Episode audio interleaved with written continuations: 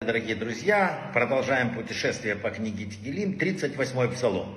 Маленький перерыв был, праздники, сейчас продолжаем. Первое, 38-й псалом, это э, считается вообще молитва больного, который просит об исцелении. Когда человек болеет, когда ему плохо, он именно должен читать этот псалом. Мальбим говорил, что слова этого псалма – это то, чем каждый человек может молиться э, в час беды или душевной боли. Э, повторяя этот псалом, сказал Мальбим, да, ты как бы ну, разрушаешь негативную энергию. Есть еще интересное у этого псалма, э, написано, что тех, у кого болят глаза, обязательно должен читать этот псалом, и он очень помогает. Что еще говорят об этом псалме? 38-й псалом это молитва от плохого совета. Иногда нам дают советы, и нам надо остерегаться, чтобы потом не сожалеть об этом. Вот именно такой псалом 38-й.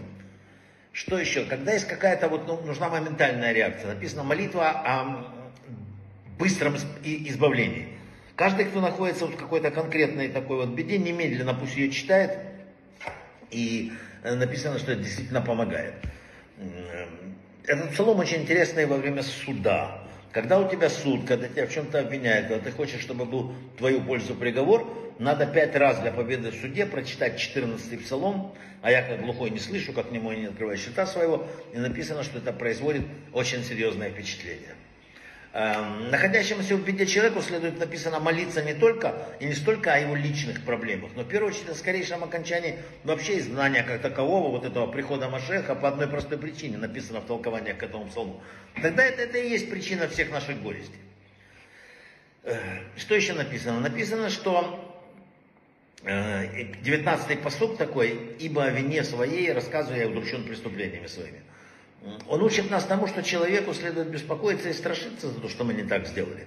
Ибо есть такие преступления, что раскаяние только временно отводит наказание, а полностью искупают их только страдания. Есть еще, э, я уже сказал, делим э, пять раз посуд для победы в суде.